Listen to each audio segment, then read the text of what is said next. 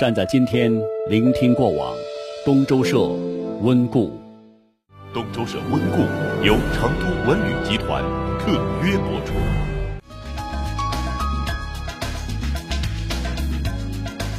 百年安仁，馆藏中国。成都安仁，中国博物馆小镇。金茂月龙山，提请收看东周社温故。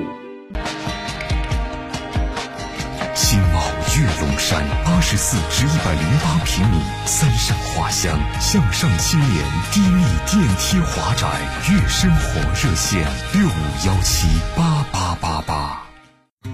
每一座城市都有属于自己的风景，每一段友情都有值得铭记的回忆。东周社特别策划《有城故事》。那两个不同国家的城市哈，如果结成友好城市关系的话，我们一般呢叫做姊妹城或者叫兄弟城。这种做法其实是在二战之后欧洲人兴起的。那么您知不知道中国的第一个友城是哪两个城市？天津和日本神户。哎，那是一九七三年的事儿了，还是周总理运作的。呃，相比之下，成都真的不算落后。咱们昨天不是讲了吗？一九八一年，成都跟法国的蒙彼利埃结为友城。你看，这三十多年过去了啊，成都的友城现在有六十五个，这真是很大的一个数字。当然，如果按关系的这种亲密程度啊，这个友城之间它还是有一些细微差别的。你比如说，第一种叫做什么呢？叫国际友好城市，那这是最正式的，也是最亲密的。呃，举个例子来说，相当于什么呢？就是两个人办了结婚证了。那这个呢，一共有二十七个。那第二种叫做什么？叫做国际友好合作城市。这就好比是订了婚的啊，这个关系大概有三十多个，三十八个好像是。除此之外，就是还有很多啊，国际友好交流城市。这就是正在呃密切接触的。呃，展开交流的，也就是说还处在恋爱阶段，就谈朋友阶段的。那么我们今天介绍的这个有城波兰的罗兹，就是第一种啊，那是正儿八经的拜过堂的哈，实实在在的婚姻关系。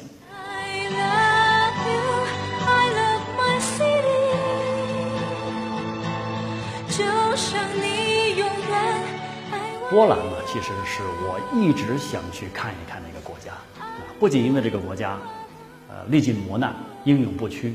你看，波兰正好处在这个欧洲的中心，也正是因为这种特殊的地理位置，波兰它一直是战火纷争不断，那有三次被灭国的历史。呃，最近的一次灭国是在二战期间，德国闪击波兰，啊，占领了波兰西部，然后苏联跟着占领了东部。但是，波兰人很顽强，很勇敢，啊，都挺过来了。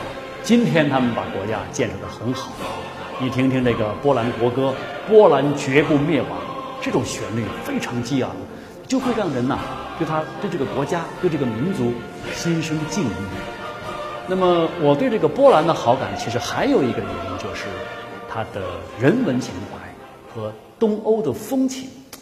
你看这个国家，它诞生过哥白尼啊、肖邦、居里夫人这样的一些大名鼎鼎的人物。确实，真的是好想去看一看。当然，这个东欧呢，它其实它不像西欧啊，工业化和这个城市化程度都没那么深，它也没有像柏林呐、巴黎啊这样的一些超级大城市。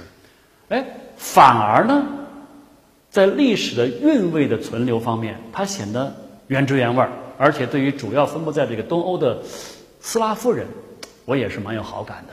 你知道，这个欧洲人呢？它一共有大概是三种，差不多日耳曼、拉丁、斯拉夫，对吧？日耳曼人主要分布在德国啊，包括北欧的一些国家。他们的长相特征就是金发碧眼、大嘴、高额头。那你看这位姑娘，她就是标准的日耳曼美女。还有就是那个拉丁人，其实它主要分布在哪儿呢？法国南部啊，还有意大利、西班牙、葡萄牙这些地方。拉丁美女是全世界那是出了名的。啊，虽然说地中海的阳光让他们的肤色要黑一点，但是我认为那是健康的小麦肤色，也是很漂亮的。那么中国人啊，就中国人的这种审美情趣来讲，可能最能接受的还是斯拉夫美女。首先是因为皮肤白啊，下巴又比较尖，这脸型啊，跟东方美女比较接近，所以它也更符合我们东方人的审美观。哎，不过说成都跟罗兹结下这个友城关系，可不是因为说这美女多的原因啊。首先是波兰的经济发展的势头还是很不错的啊，尤其是他们加入这个欧盟之后啊，你看今年它的经济增长率是百分之三四左右，这在欧洲算是很优秀了。而这个友城罗兹呢，尽管说它是波兰的第三大城市，但是在地理上来说，它是在波兰的中心，而波兰又是欧洲的中心，所以罗斯人呢经常会骄傲地说啊，我们是欧洲的中心的中心。那么历史上，这个罗斯这个地方一度哈曾经是全球人口密度最高的一个工业城市，当时它是一个纺织中心，那整个波兰百分之四十以上的这种棉织品还有丝织品都在这儿生产，所以呢有非常多的那种纺织工人跟从事周边行业的人生活在这个地方。虽然说现在的罗兹已经完成了这种经济转型了，但是这些人呐，他们很有心。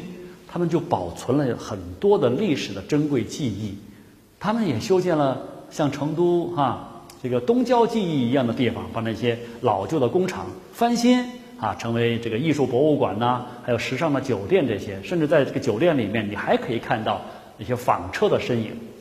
罗兹啊是在二零一三年跟成都建立了友好合作关系，哎，也是我们刚才讲的那种订婚关系。呃，今年的六月份建立了正式友城关系，那这就是正式结婚了。那现在这两个城市啊，正是新婚燕尔，所以说呢，还是蛮甜蜜的。那么罗兹在中国的第一家经贸联络办公室就开在成都，啊，可见这个罗兹啊对成都还是非常重视。这两个城市，那作为中波两国地方政府合作典范。连续两年被波兰外交部跟中国这个对外友协授予中波友好合作奖，同时呢，这个四川大学和成都大学也分别跟罗兹大学和罗兹理工大学建立了友好的校际关系。那顺便提一句啊，这个罗兹的教育资源是相当丰富的，它是整个波兰的教育和科研中心。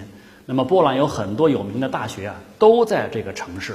你比如说，波兰最好的理工大学。啊，最大的医学专科学院等等，甚至欧洲最好的电影学院都在罗兹。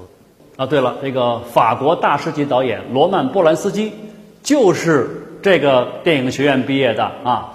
罗曼·波兰斯基你应该是知道的吧？你看他一九七四年执导的那个《唐人街》，成为七十年代美国黑色电影的代表作。那么在二零零二年，《钢琴家》对吧？你还记得看了没有？获得了戛纳电影节的金棕榈奖和奥斯卡最佳导演奖。呃，我年轻的时候都还看过他的几部作品，他导演的《雾都孤儿》《苔丝》啊，相当之棒，印象非常美好。只不过那时候我不知道哈波兰斯基的大名，更不知道他老兄就是罗兹毕业的。所以呢，我有个建议啊，想留学的朋友倒是可以考虑一下，你不一定都要去什么英国、美国留学嘛。友好城市罗兹兄弟伙开的学校，很棒的，也许是一个不错的选择。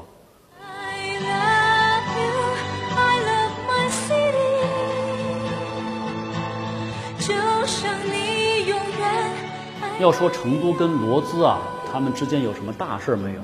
你就不得不提到一条铁路，那就是蓉欧快铁。哎，这是二零一三年四月开通的一条。连接中国跟欧洲的铁路，你看一路向西啊，从成都经陕西、甘肃到新疆的阿拉山口出境，然后进入哈萨克斯坦、俄罗斯、白俄罗斯，最后到达波兰，全长是将近一万公里，九千八百二十六公里。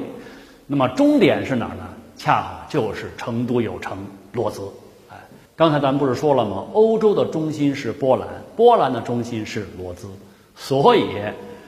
只要这货物啊通过荣欧快铁运到了罗兹，就到了欧洲中心的中心了。那么你再往哪儿运就非常方便了。特别是现在呀，这个火车几经提速之后，从成都出发，十天左右就可以穿越一万公里到达罗兹。啊，现在好像是每周一班啊，不久之后会提到每天一班。要说这条现代丝绸之路的优势，那是相当明显的。咱们做个比较啊，你比如说先跟海运来比，以前你要把货物从成都发到欧洲啊，得先把货物发到上海港口啊，这至少需要三天时间，对吧？然后呢，再在上海装船往欧洲运，这个得开多少天呢？四十二天。而且到了欧洲的港口，你再往欧洲内陆去运，这又得花好多天。你看运这么一趟，至少一个半月就过去了。而现在有了蓉欧快铁，十天就到，那时间、费用这方面的优势显而易见。这可是中国唯一的哈由自贸区开出的中欧班列。你看时间省了一半，而且成本呢还省了四成。那么咱们再跟空运来比。虽然说时间上啊，蓉欧快铁可能要比飞机呢要晚个五六天，但是费用低呀，而且运输量非常之大。同样的东西，空运费用是铁路的四倍，所以会算账的人都明白，这个蓉欧快铁那是一条黄金物流大通道，把成都这座中国西部特大中心城市跟欧洲大陆腹地紧紧的连在了一起。那通过这条铁路，成都金华生产的皮鞋啊，高新区生产的这些笔记本电脑等等等等，就可以源源不断的运到欧洲去。这个你想得赚多少外快啊？外汇啊，外汇。那么除了这个往外运，那下一步我们还争取要把欧洲那些好东西，哎，也搭上火车运到成都来。特别是罗兹的有一个特产，牛奶。这个罗兹的牛奶在欧洲啊都是非常出名的，其中呢有一些很大的品牌，现在我们很多中国人呢都是想去买它的话，还通过代购的方式。你看，现在有了这一条铁路之后，迎刃而解啊！哎呀，你想想都是特别美好的一件事情。当然，我们普通百姓可能还更比较关注的是到那去旅游的事儿。罗兹它是一座典型的东欧城市啊，有很多那种老旧的，但是又非常有味道的那种建筑和街道，很漂亮啊。很多房子都是十九世纪建的，尤其是那个圣亚历山大涅夫斯基东正教教堂，这座教堂，呃，现在大概都有上百年历史了。那么它的街道当然就更有韵味了，尤其是那种光滑的石板路哇。这其实都是很多画家呀、那些摄影师最喜欢的场景，经常到那儿去拍照。啊，对了，还有一条著名的商业街，叫皮奥吉高华斯卡街，这个可以说是全球最长的商业街了，四公里长。一到晚上，那就更有趣儿了啊！你从这间酒吧换到另外一间酒吧去，啊，你可以感受这个城市的那种友善的气氛。啊，虽然说。呃，罗兹没有什么那种山大的山脉啊，也没有大型的水系，但是这个城里面啊，它有很多城市公园儿，其中有一个公园还是全欧洲最大的城市公园儿真的确实是一个特别漂亮的城市。如果啊，现在我们要去罗兹旅游的话，直飞，那么从成都到阿姆斯特丹，或者是到法兰克福，然后你下了飞机。坐个大巴或坐一个火车，一个多小时就能到。所以说，罗兹啊，呃，一座朝气蓬勃、跟古典韵味和谐交融的城市。你看，它看着好像离我们挺远，其实很近。我想，我们总有一天会去到罗兹看一看。好，这里是东周社，我在成都国际有城馆为您温故成都的有城故事。看了节目想吐槽怎么办？拿起你的手机，在微信通讯录里打开新的朋友，输入“东周社”三个字，关注我们，你就可以晒出你的看法。里面还有所有温故的节目，想看就看，想听就听。遇上社里面发的福利，可别忘了试试手气哦。东周社温故由中嘉瑞辰联合制作播出。